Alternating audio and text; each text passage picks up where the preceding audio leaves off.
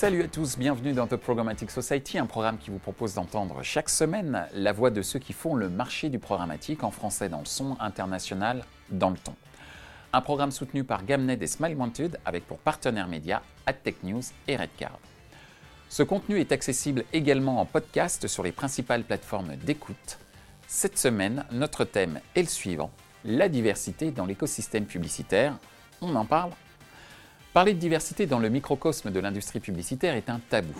Il nous a semblé important de lever le voile, d'autres diront soulever le tapis, pour évoquer une certaine réalité vécue par ceux qualifiés maladroitement de minorités visibles, qui apportent leur pierre à l'édifice du développement et du rayonnement du marché publicitaire. Nous évoquerons la manière de faire sa place malgré les préjugés conscients et inconscients, nous constaterons les écarts entre les discours et les actes de la part des entreprises publicitaires, de leurs dirigeants, des managers et des collaborateurs quant à la diversité.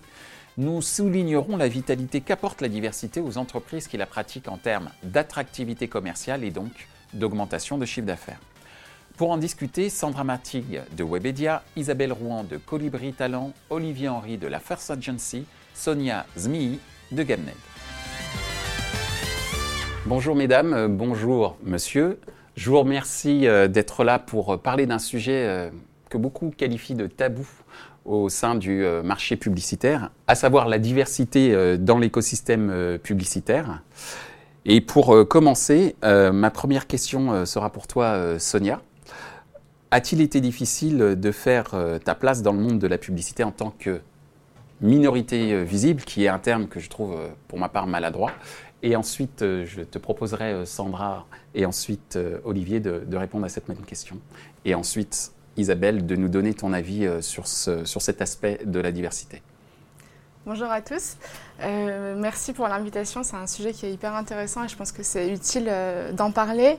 Euh, est-ce que ça a été difficile pour moi? Pas particulièrement. Après, est-ce que c'est une chose facile? Non, je pense pas. Sinon, on serait pas autour de cette table aujourd'hui pour, pour en discuter. Je vais parler de ce que je connais, donc de, de moi et de mon expérience. je pense que dans la vie, j'ai eu beaucoup de chance. J'ai eu trois grandes chances. Ma première chance dans la vie, ça a été d'avoir des parents hyper présents. Euh, hyper encourageants et qui m'ont toujours poussé à euh, croire en moi et à dépasser les, à dépasser les limites que la société peut, euh, de manière consciente ou inconsciente, me fixer. ma, ma, deuxième chance, ça a été d'avoir un caractère un peu dans la dualité du mi-tenace, mi-rêveur, qui fait que, en fait, je me suis jamais, jamais dit, bah non, ne va pas frapper à cette porte, ne prends pas ce chemin-là parce que il est moins accessible, parce qu'il est moins accueillant, et du coup, je me suis pas limitée. Et euh, ma troisième euh, opportunité, et je pense que euh, ça a vraiment été une chose assez structurante dans mon, dans mon évolution, c'est que je suis entrée à Sciences Po par un dispositif d'égalité des chances. Et c'est typiquement le genre d'initiative qui valorise la différence, qui valorise la diversité et qui permet à des profils qui ne sont pas moins capables, mais qui sont juste moins conscients, moins informés, des, des, chemins qui sont, qui sont ouverts à tous en fin de compte. Merci Sonia. Sandra? Moi, je dirais aussi, euh, on, est, on se ressemble beaucoup en fait sur le parcours. Euh, moi, ça n'a pas été particulièrement difficile parce que je pense qu'on a un point commun, c'est le fait d'y croire. En fait, moi, je suis euh, une minorité visible. J'ai été élevée dans une cité, d'une famille monoparentale. Donc, tout plein de clichés qu'on pourrait accumuler. Mais moi, au lieu d'en faire un handicap, j'en ai fait une force. Et je me suis créé mon monde. Je me suis dit, voilà, euh, tu as envie de ça, ben, tu y vas. Donc euh, j'ai aussi, je pense, j'ai une chance, c'est d'être une femme qui parfois est un handicap. Mais je crois que quand on est une minorité visible, la femme fait un peu moins peur que l'homme. Donc euh, voilà, moi, c'est un peu ce que je voulais dire, c'est croire et foncer. Et beaucoup de chance avec des belles rencontres. Moi, j'ai, mon parcours est fait de belles rencontres. Donc j'ai été soutenue et par un entourage bienveillant, mais aussi par des patrons qui m'ont porté. Et je pense qu'ils m'ont porté pas parce que euh, j'étais noire, mais juste parce qu'ils ont vu le talent et peut-être euh, l'originalité euh, de, mon caractère, en fait, qui a fait qu'ils m'ont suivi dans, mes, dans mes ambitions et dans mon, dans mon parcours. Tu as parlé de la chance d'être une femme. Parole à un homme pour justement qu'il nous parle de... J'espère que tu ne fais pas trop peur. Non, j'espère aussi, j'espère aussi. Euh, non, quant à moi, honnêtement, non. Je n'ai jamais subi quoi que ce soit, et surtout au début de ma carrière. Parce que, alors déjà, il faut que j'explique un petit peu, je suis créatif. Donc nous, les créatifs, on est engagés sur des dossiers par exemple, j'ai jamais fait un CV de ma vie. Hein. Je, si une fois peut-être pour pointer à Pôle Emploi, mais sinon, euh, on est engagé sur les dossiers. Donc on présente des dossiers sur des, campagnes euh, fictives au début parce qu'on est étudiant, et puis c'est en fonction du dossier qu'on est recruté. Donc que tu sois jaune, euh, rouge, noir, vert, peu importe. S'il y a du talent sur le dossier, on t'engage. Donc ça, moi, je n'ai jamais subi ça. Je ne crois pas qu'un de mes camarades de la minorité visible ait subi ça non plus. Je ne crois pas. En revanche, c'est pour l'après. On en parlera tout à l'heure, mais l'après est déjà un peu plus compliqué, on va dire. Mais pour rentrer dans le monde de la pub, à aucun moment. Merci Olivier.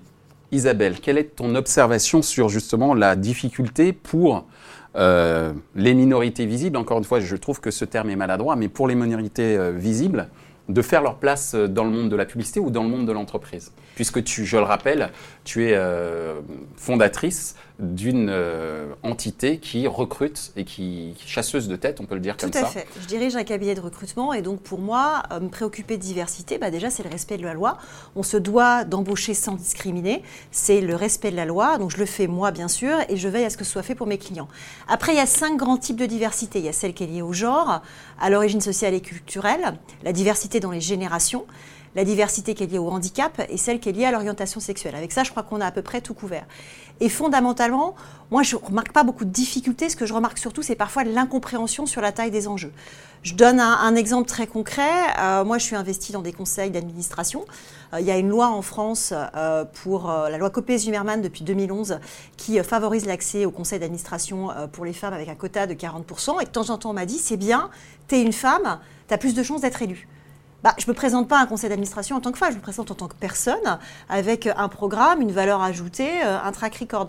Donc en fait, j'ai l'impression que dans la société, ce qu'on voit surtout, c'est une méconnaissance des enjeux et euh, de l'impact stratégique et éthique du sujet.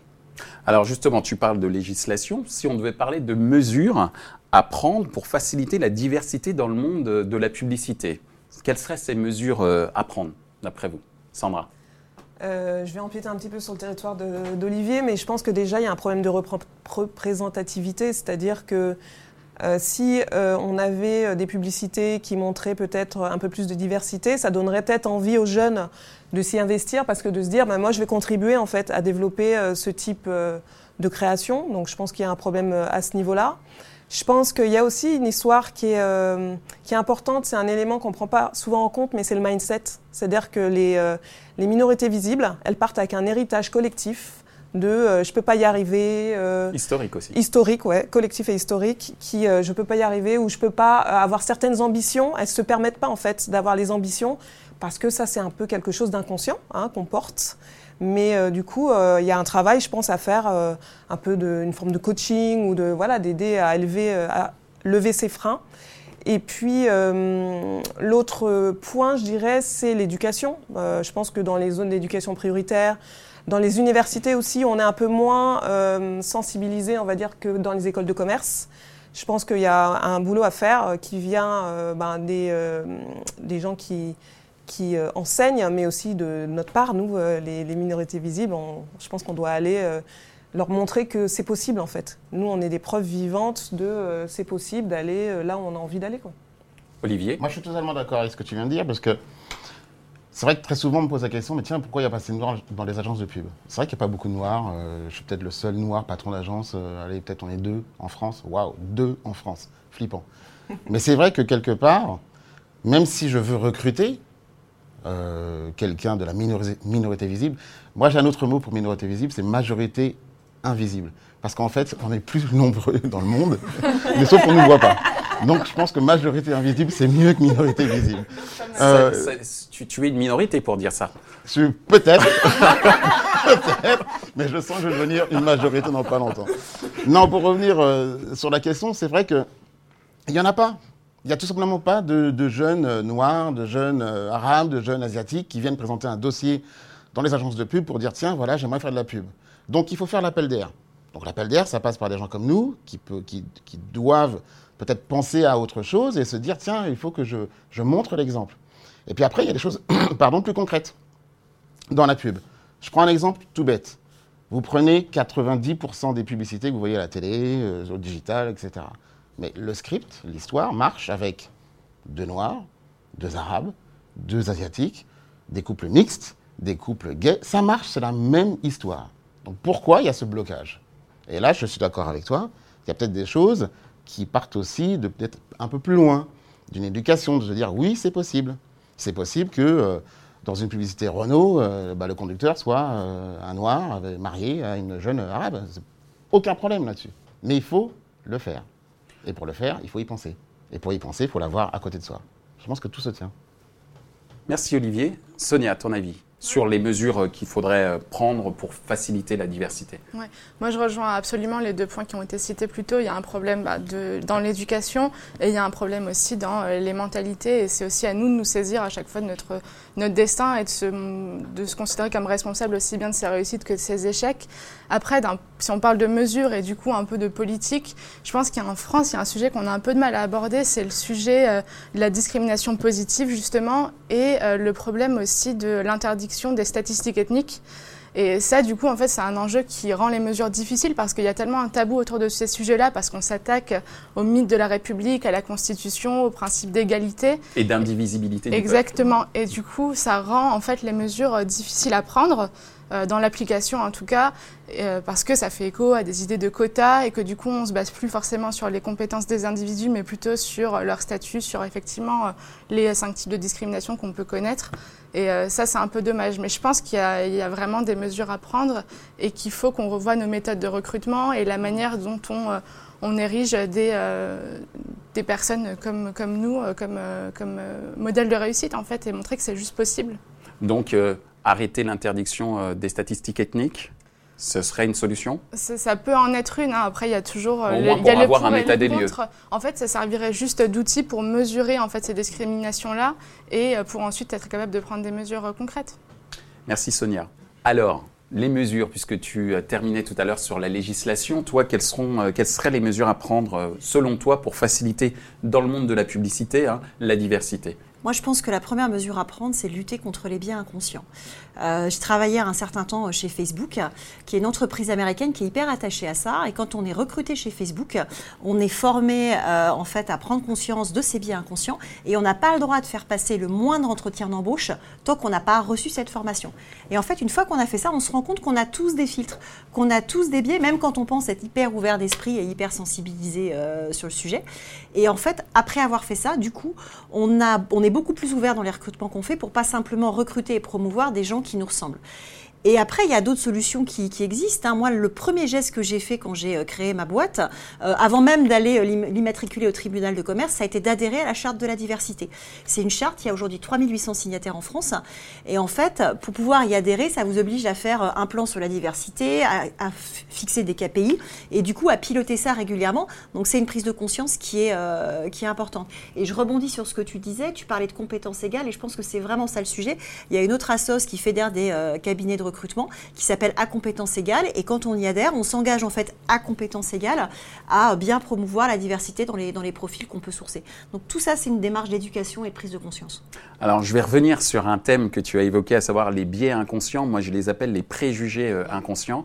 Alors euh, je vais euh, en faire une petite liste pour nos auditeurs et ceux qui nous regardent, parce que c'est un sujet très important pour, j'allais dire, les minorités visibles ou les majorités invisibles que nous sommes dans le sens où ce sont des petites phrases ou des mots qui ont une résonance très, qui font souffrir très souvent ou psychologiquement difficiles à, admettre, alors même que l'interlocuteur ou celui qui les énonce pense que c'est parfois, pas toujours, mais parfois plutôt quelque chose de positif. Par exemple, c'est dingue ce que tu t'exprimes bien.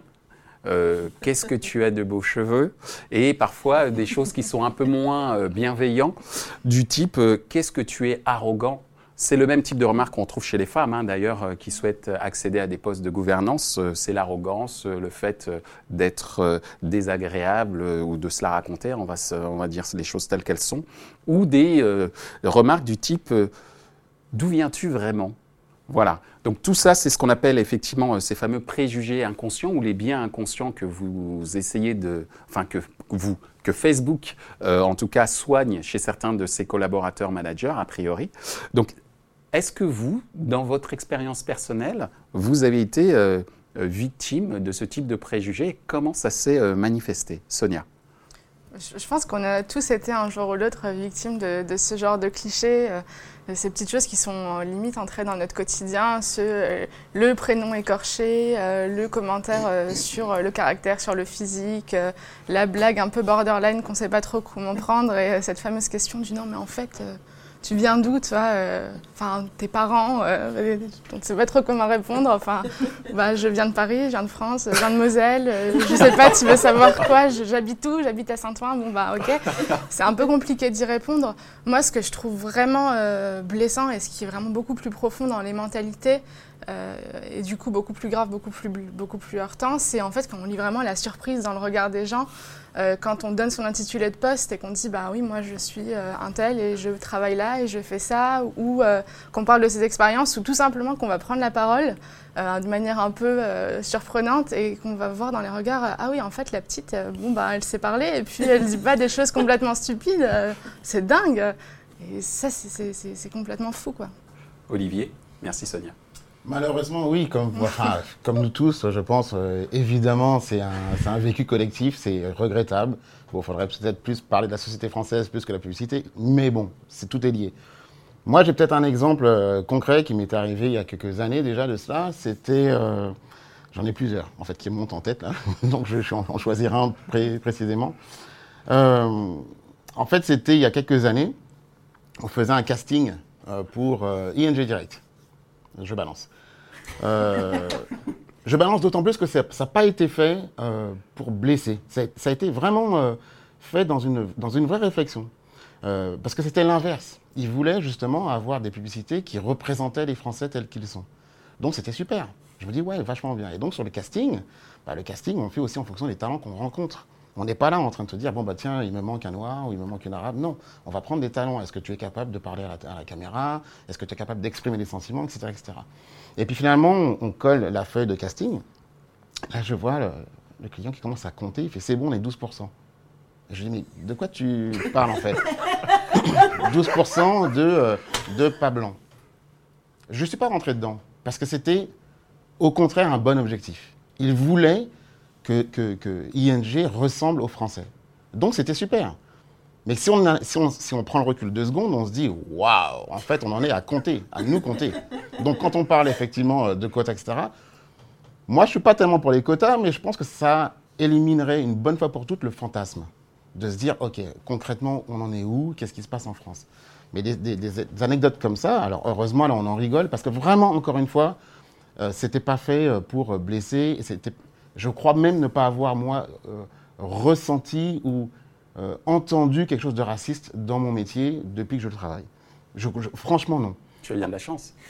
Bon, je ne parlerai pas de mes histoires. Allez, vas-y, continue. Non, mais c'est vrai, tu as, as, raison. Après, il y, a certaines choses où on te dit, euh, mais tu viens d'où, etc. Bon, c'est pas grave. Maintenant, je sais renvoyer euh, la balle. Euh, mais toi, tu viens d'où? Parce que tu es blond, mais il n'y a pas que des blonds en France. Enfin, bref. c'est facile de, de, le faire. Mais ce que je voulais dire, c'est qu'effectivement, on a tous vécu ça. Malheureusement, c'est encore le cas et j'espère que ce sera de moins en moins. Et je pense que ce sera de moins en moins parce que la société française avance tellement vite, la publicité française avance tellement lentement qu'à un moment donné, la société française sera la locomotive de la publicité française, j'en suis sûr. Merci Olivier. Sandra? Alors, euh, moi j'ai cherché un peu parce qu'après c'est vrai que, comme disait Sonia, on ne fait plus attention. Euh, moi, le, par exemple, il y a des, on fait régulièrement des soirées. T'as vu, t'es la seule noire. ah ouais, j'avais pas vu. C'est un peu le genre de réflexion où, euh, où je me dis ah ouais, c'est pas quelque chose qui est que dont je fais attention. j'ai eu aussi un client, alors c'était drôle, c'était à mes tout débuts, un client asiatique à Doménil qui m'a dit tu es la, la, première commerciale noire que j'ai, alors oui, je vais te prendre de la pub. Alors là, c'était euh, le Graal. Là, ça m'a fait. Ça peut générer des revenus incroyable. voilà, exactement. Et en fait, aussi, l'avantage, c'est que moi, sur ce marché, il y a plein de monde qui me connaît. J'ai rencontré beaucoup de monde. Je me rappelle pas de tout le monde. Par contre, les gens se rappellent de moi. Parce qu'en fait, euh, parce que ouais, j'étais une des rares euh, commerciales dans la pub à à écumer euh, le terrain. Et donc, du coup, les gens, oui, Sandra, tu te rappelles, on s'est rencontrés en 2001.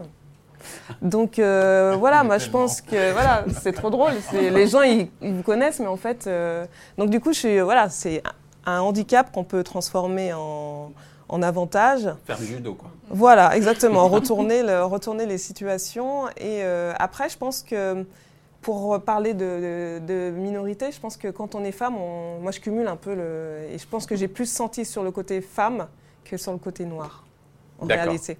Ok. Merci Sandra. Merci. Moi je suis pas surprise. Ouais, Parce qu'en fait, tu... moi je cumule. Je suis femme, je suis maman, je suis handicapée et j'ai trois grands-parents sur quatre qui sont pas nés français, qui sont devenus. Ça se voit pas du tout. En fait, moi, je viens d'un sujet qui, ne se voit pas. Sur le handicap, j'ai eu des remarques de temps en temps, mais vraiment, qui m'ont énormément blessée parce que j'ai un handicap qui se voit pas et du coup, auquel les gens font pas attention. Concrètement, j'ai un œil en moins, ça me rend extrêmement maladroite et donc de temps en temps, je me comporte comme Pierre Richard. Et j'osais pas en parler aux gens qui, qui me pensaient maladroite et ça me blessait beaucoup. Maintenant, j'en parle, je le dis, ça me facilite énormément les choses, énormément la vie, et du coup, ça devient plus du tout un sujet. Alors justement, euh, le sujet est très important, le sujet de la diversité au niveau des entreprises. Donc il y a beaucoup euh, d'entreprises qui signent des chartes, comme tu de, tu l'as dit euh, tout à l'heure. Mais on voit que même si elles sont favorables à cette diversité, au niveau des dirigeants, dans leur comportement, au niveau de managers, au niveau même de collaborateurs, rien ne change. Pourquoi selon vous Et vous avez le droit de ne pas être d'accord. Olivier? Moi, je pense que la première cause, c'est la méconnaissance. Je crois que c'est toi qui, je ne sais plus qui en parlait. Méconnaissance, ignorance, et tout simplement, tu n'y penses pas. Je pense que quand tu es euh, issu euh, des mêmes écoles, ayant grandi et vécu à peu près dans la même région, ou en tout cas des régions qui se ressemblent en termes de euh, euh, social, j'entends. Euh, lorsque tu arrives en agence, quelle qu'elle soit d'ailleurs, et que tu continues à voir ces mêmes personnes, bah, je pense que c'est facile d'avoir une évolution qui soit similaire un peu à tout le monde et du coup d'avoir les mêmes réflexes. Donc pourquoi finalement je vais engager ou prendre quelqu'un qui ne me ressemble pas parce que autour de moi c'est que les gens qui me ressemblent. Ça me paraît logique. Il y a un tout petit problème, c'est parfois dans les agences, encore une fois quelles qu'elles soient, bah moi j'invite à prendre le métro. Et euh, juste de voir un petit peu que, ah bah non, il y a des gens différents qui ne me ressemblent pas. Donc comme on est censé parler à ces gens-là, soyons au moins comme eux la ligne 3 n'est pas représentative de la population française. Non, exactement. c'est assez étrange parce qu'on se dit, mais. Euh, côté ouest, hein, j'entends. Tout à fait. C'est assez étrange parce qu'on nous demande à chaque fois aujourd'hui, on parle de communauté. On parle de communauté, tiens, il faut animer la communauté de la marque, etc. Mais ta communauté existait déjà. Tu t'es jamais penché vers elle. Tu t'es jamais tourné. Et je pense qu'il y a beaucoup, beaucoup de belles histoires à raconter des marques vers les consommateurs, vers les Français. Énormément. On a tous une relation euh, particulière et parfois même en communauté. Euh, moi, je suis euh, antillais, une culture afro-antillaise, et quand si je parle de, bouffe, le, cube de or, le cube de, volaille, c'est, à part dans le café, on en met partout. Mais comment, comment se fait-il qu'on soit jamais penché vers cette donc cuisine Parce qu'on pense que tu mets du piment. Peut-être. Peut-être. Mais donc, du coup, comme je n'y pense pas, moi qui suis euh, en agence de pub et euh, qui euh, je suis blanc et qui ai vécu dans un certain environnement, je ne pense pas à ça. C'est normal, c'est de l'ignorance. Donc si j'avais quelqu'un à côté de moi qui représentait quelque chose d'autre, une autre culture, bah, peut-être que cette personne-là pourrait dire hey, eh, tu sais, nous, le cube, on en met partout. Ah bon? Ah bah on peut peut-être s'intéresser à ça. Et générer des ventes supplémentaires. Exactement, exactement. Sonia. Et après, ce sera à toi, Sandra, et ensuite, euh, on aura ta vision RH. Euh, non, bah, je, je, pense que tout ce qu'on a dit jusqu'à présent, ça, ça, répond en partie à cette question-là, hein, le problème de la, de la représentation dans les, dans les boîtes.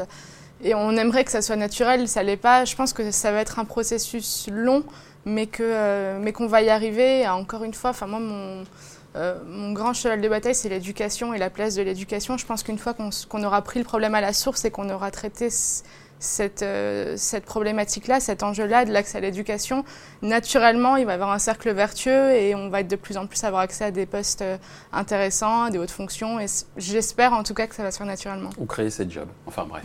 Exactement. ça, c'est une bonne solution. Pour les plus courageux, exactement. Sandra. Euh, moi, je suis convaincue que de ce que disait Olivier sur euh, l'ignorance. C'est pas de la mauvaise volonté ou euh, la malveillance. C'est vraiment pas ça. Surtout qu'en France, en fait, je pense que c'est c'est pas un sujet en réalité pour les gens, contrairement aux États-Unis où on est beaucoup plus dans les segments. Euh, la segmentation, donc où là ils ont, euh, voilà, et du coup ils ont mis en place des, des systèmes de euh, discrimination positive, etc. Nous en France, on dit pas ah ouais, t'as plus de chances d'arriver à ce poste-là parce que t'es noir ou parce que t'es une femme. J'ai rarement entendu ça en fait. Mais par contre, l'inverse est vrai. Euh, Tu as moins de chance parce que tu es oui, une en femme vrai, ou parce que en tu es réalité, oui. En réalité, oui, t'as moins de chance, c'est vrai. Euh, où tu travailles. bon, Je me dis moi que j'ai travaillé plus en fait pour arriver où j'en suis. Et, le euh, fameux mythe, il faut travailler deux voire trois fois plus quand on est une femme ou quand on est différent, tu le... franchement, confirme. oui. D'accord. C'est ce que disait Françoise Giraud, hein, qu'on aurait une vraie égalité le jour où une femme incompétente serait nommée à une, à une haute fonction. hein. C'est ça qui. euh, c'est ça qui fera peut-être boucher les lignes. Mais moi, je suis pas d'accord avec vous. Moi, je pense que les choses changent, en fait, fondamentalement. Quand tu regardes, alors effectivement, euh, c'est sur le genre que je vais m'exprimer, parce que là-dessus, il y a des stats, alors que sur le côté euh, ethnique, social et culturel, il y en a euh, très peu ou pas. Sur le genre, ça a énormément progressé sur la dernière décennie. La loi Copé-Zimmermann, elle, date de 2011. En 2010, avant la loi, il y avait 17% de femmes qui étaient membres d'un conseil d'administration, donc qui pouvaient accéder à la gouvernance d'une entreprise. Aujourd'hui, il y en a 36%. Donc les, lignes, elles bougent. Vous avez deux femmes qui sont patronnes du CAC 40. Deux. Alors ok, 2 sur 40, c'est pas beaucoup, mais c'était zéro il y a quelques années. Donc ça sera long. C'est compliqué, mais il y a une prise de conscience qui fait que le premier pas a été fait, donc je suis convaincue que ça va bouger. Alors, je vais quand même reprendre un point qu'a évoqué euh, Sandra, c'est que euh, dans le cadre de la diversité pour les minorités visibles, c'est plus compliqué quand on est un homme. Et justement, qu'est-ce qu'on fait? Dans ce cadre-là Parce qu'effectivement, un homme euh, peut faire peur, comme tu le disais tout à l'heure, et on n'a pas l'impression que quand on est une minorité visible et qu'on est un homme, que dans les entreprises, on puisse avoir accès à des postes de gouvernance, parce que là, il n'y a pas de quota. Je crois qu'il y a un effet aussi en plus de je, tu coches toutes les cases. C'est-à-dire que si on va prendre quelqu'un de différent, si ça pouvait être une femme, une minorité visible, une handicapée et, et, et avec une génération différente, ce serait parfait. Voilà. C'est vrai qu'il y a à côté, on le voit dans les gouvernements, hein, c'est qu'en général, la personne de la minorité visible qui fait partie d'un gouvernement, c'est toujours une nana. Donc il y a, effectivement ce biais-là qui, je pense, est, euh, net et probablement inconscient. Et effectivement, ça passe par, euh, ça passe par l'éducation. Je sais pas s'il faut des quotas ou pas. Alors, on va être positif. Quel est l'impact de, de la diversité dans le bon fonctionnement euh, de l'entreprise? Et je te laisse la parole, et je te la laisse, oui, la parole, Isabelle, sur ce sujet-là, parce que je crois que tu as un certain nombre de chiffres qui sont assez intéressants. C'est un impact en termes de croissance et de création de valeur. Et je crois qu'aujourd'hui, dans ce pays, ce dont on a besoin, c'est de création de valeur et de croissance. France Stratégie a établi euh, un rapport, en fait, qui démontre que euh, des entreprises qui sont plus diverses dans leur recrutement, qui sont plus diverses dans euh, la façon de piloter les équipes, vont avoir une meilleure performance. D'une manière plus générale, si on va vers une équité des salaires, on arrive à, créer 0,35 points de PIB en plus par, euh, an. Sur 20 ans, ça représente 150 milliards, ça représente 7 points de PIB. C'est absolument colossal. Donc ce qu'il faut, c'est arriver à déminer des problèmes qui sont réels et qui existent. Tu parlais de Saint-Ouen tout à l'heure. Concrètement, quand on est issu euh, de ce qu'on appelle les territoires, donc en clair la banlieue, on a deux fois et moins et demi de chances d'être reçu en- entretien d'embauche et on a un taux de chômage qui est trois fois plus élevé. Euh, Quand on, a, quand on parle de l'égalité salariale, il y a une loi qui existe en France sur l'égalité salariale. Je ne sais pas si vous savez de quand elle date. Elle date de 1972. Et on constate encore 24% d'égali- de- d'inégalité salariale entre les hommes et les femmes. Donc il y a un vrai boulot, euh, il y a un vrai boulot à faire. Et ce boulot-là, il peut générer euh, 7 points de PIB, 150 milliards. Donc il faut y aller. Alors ça, c'était la vision euh, macro. Macro. On va voir la vision opérationnelle dans la vie de l'entreprise. Sonia, toi, euh, dans le bon fonctionnement euh, d'une entreprise, quel est le, ressenti que tu as quand tu es dans une entreprise où il y a de la diversité euh, Ce qui est le cas chez Gamned. Oui, bien sûr, c'est tout à fait le cas chez Gamned et j'ai jamais, euh, jamais connu d'entreprise où il y avait vraiment un décalage énorme entre bah, justement cet, établissement des quotas. Donc, pour moi, en fait, je pense qu'il est vraiment grand temps qu'on considère la, différence comme une richesse et qu'on en joue un maximum parce qu'il y a énormément à en tirer et les chiffres, les chiffres le prouvent bien. Donc, moi, j'ai pas j'ai pas d'expérience négative de ce côté-là et je suis convaincue qu'il faut qu'on voit ça de manière, les choses de manière beaucoup plus positive. Sandra, tu as fait part de tes expériences en entreprise et je te laisserai la parole pour terminer sur ce thème-là tout à l'heure, Olivier. Quel est, euh, d'après toi, l'impact de la diversité dans le bon fonctionnement d'une entreprise? Pour moi, c'est euh, la diversité, c'est euh, la créativité, c'est la richesse dans les échanges, dans les idées. Euh, sans ça, en fait, on s'enferme dans euh, un entre-soi. déjà, moi, je peux dire aujourd'hui, je suis une Parisienne. Donc moi j'ai ma vision euh, hyper parisienne des choses. Quand faut passer le, voilà, faut passer le périph, euh, c'est l'horreur. Euh.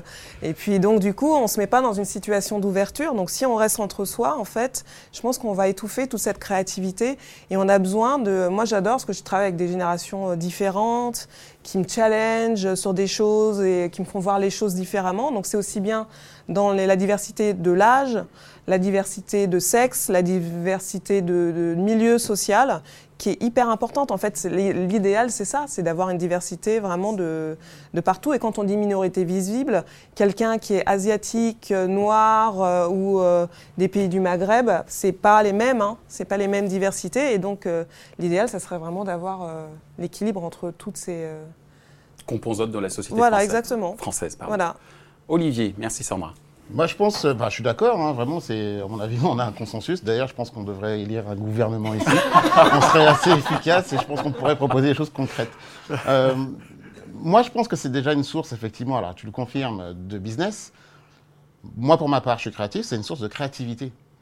Euh, je donne un exemple. Euh, je saoule mes enfants avec ça depuis maintenant 2-3 ans. Mais ça a commencé par Justin Bieber, par Major Lazer, etc. C'est quoi? C'est des rythmes afro-caribéens. OK VG Dream, euh, on a gagné, ramené la coupe à la maison, c'est du Dombolo. Personne, rythme personne, africain. rythme africain. Personne s'est dit, ah, ça ne marchera pas. Non, ça marche. Ça s'est dit pendant très longtemps hein, dans les maisons de disques. Certainement. Mais le fait est. Merci Internet. C'est vrai. Mais le fait est, c'est que ça marche. Plateforme ouverte. Je, juste, je, à chaque fois, je t'interromps oui. pour dire que c'est l'ouverture technologique qui a permis cette ouverture psychologique. Ouais. D'accord Ok, pas de problème. Mm. Non, mais que, vraiment, moi j'insiste, ça marche. Ça marche, alors évidemment au niveau du, du, revenu, mais ça marche en termes de créativité. Je pense qu'il y a encore 15 ans, est-ce que réellement on aurait pu avoir euh, euh, des choses aussi diverses et variées que des artistes comme euh, Orelsan, comme des artistes comme Thomas Gijol, etc. C'est les gens qui sont venus bon, ils sont un peu les premiers, un peu, les pionniers, ils ont poussé euh, la porte. Mais aujourd'hui, ce, mélange-là est source de créativité, réellement. Il manque plus aujourd'hui qu'à la publicité de se dire on arrête de reproduire les mêmes schémas et de se dire là, il y a une source de fric et de créativité. Et j'en suis persuadé.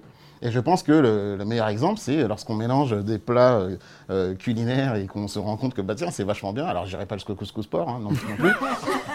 Mais pourquoi pas finalement C'est pas mal ça. Pourquoi créatif. pas Ouais, c'est créatif. Mais pourquoi Pourquoi se refuser quelque chose Tout est possible. Merci Olivier.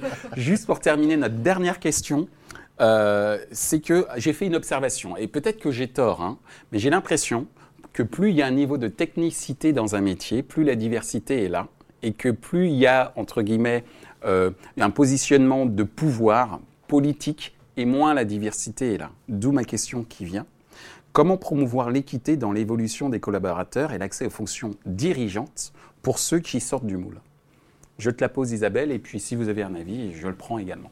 Bah déjà, je vais rebondir sur ton introduction de la question. Je suis d'accord avec toi, c'est-à-dire que plus le métier est technique, souvent plus il est en tension. Et donc plus il est en tension, plus c'est facile dans une démarche de recrutement d'amener des candidats euh, issus de la diversité. Ça passera mieux, entre guillemets, j'aime pas ce mot-là. Alors que moins le métier est en tension et plus on va avoir tendance à prendre, à prendre des clones qui se ressemblent tous. Moi, je pense que ça part du haut. Je pense que ça part de la gouvernance de l'entreprise. C'est-à-dire qu'il faut avoir une, gouvernance qui soit extrêmement sensibilisée et représentative des sujets de diversité pour, pour que ça marche. McKinsey a sorti une étude en 2015, je crois, sur 350 boîtes. Euh, partout dans le monde. Et en fait, ils ont démontré que quand il y avait euh, plus d'équité entre les hommes et les femmes au sein du conseil d'administration et de la gouvernance de l'entreprise, l'entreprise a surperformé de 15%. Et quand il y avait plus de diversité euh, sociale et culturelle, on va dire, elle surperformait de 35% par rapport à la moyenne de son pays. Donc ça crée de la valeur, il y a vraiment des chiffres qui le montrent, et ça, part du haut, ça part des chefs, ça part de l'attitude qu'on va, va avoir quand on, euh, quand on promeut quelqu'un ou quand on le recrute. Sonia, ton avis sur l'évolution des collaborateurs en fonction des, aux fonctions dirigeantes, quelles sont tes observations, même si tu es très jeune, tu es la plus jeune parmi nous, mais peut-être que tu, tu, as un avis, puisque ton objectif je le suppose, c'est de pouvoir gouverner ou en tout cas diriger une entreprise, peut-être la tienne, mais peut-être une qui ne t'appartient pas. J'espère. Je pense qu'il y a une, une grande partie de ce problème qui est liée à la reproduction des élites et à la reproduction sociale de manière générale et qu'encore une fois, il y a beaucoup de redites, hein, parce qu'en fin de compte, on tourne toujours un peu autour du pot. Et la chose qui est à se dire, c'est que c'est un processus qui est long et on est tous assez d'accord là-dessus. C'est qu'on voit des changements, on voit des évolutions, donc c'est positif. C'est juste que c'est un processus long et qu'il faut qu'on se rappelle qu'en fin de compte, euh, les vagues d'immigration, elles sont quand même relativement récentes et que euh, certes, il faut des mesures pour rééquilibrer la balance et justement donner leur place euh, aux gens issus de la diversité, mais que ça va se faire. Merci Sonia. Sandra?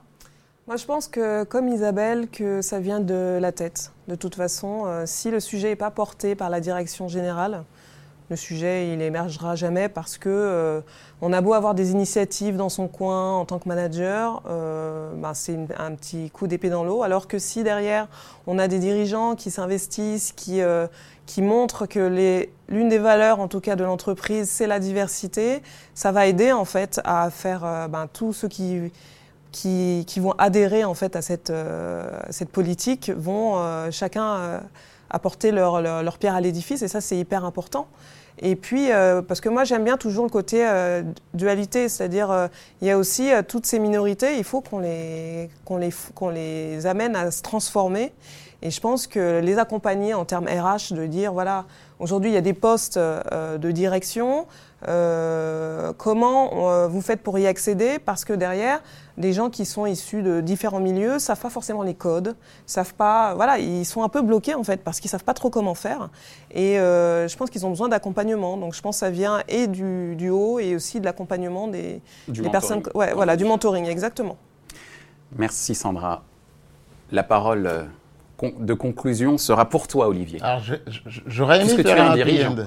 Je suis un dirigeant, exactement. J'aurais aimé faire un happy end. Euh, là, pour le coup, je mettrais peut-être un petit bémol par rapport à, ce que vous venez de dire.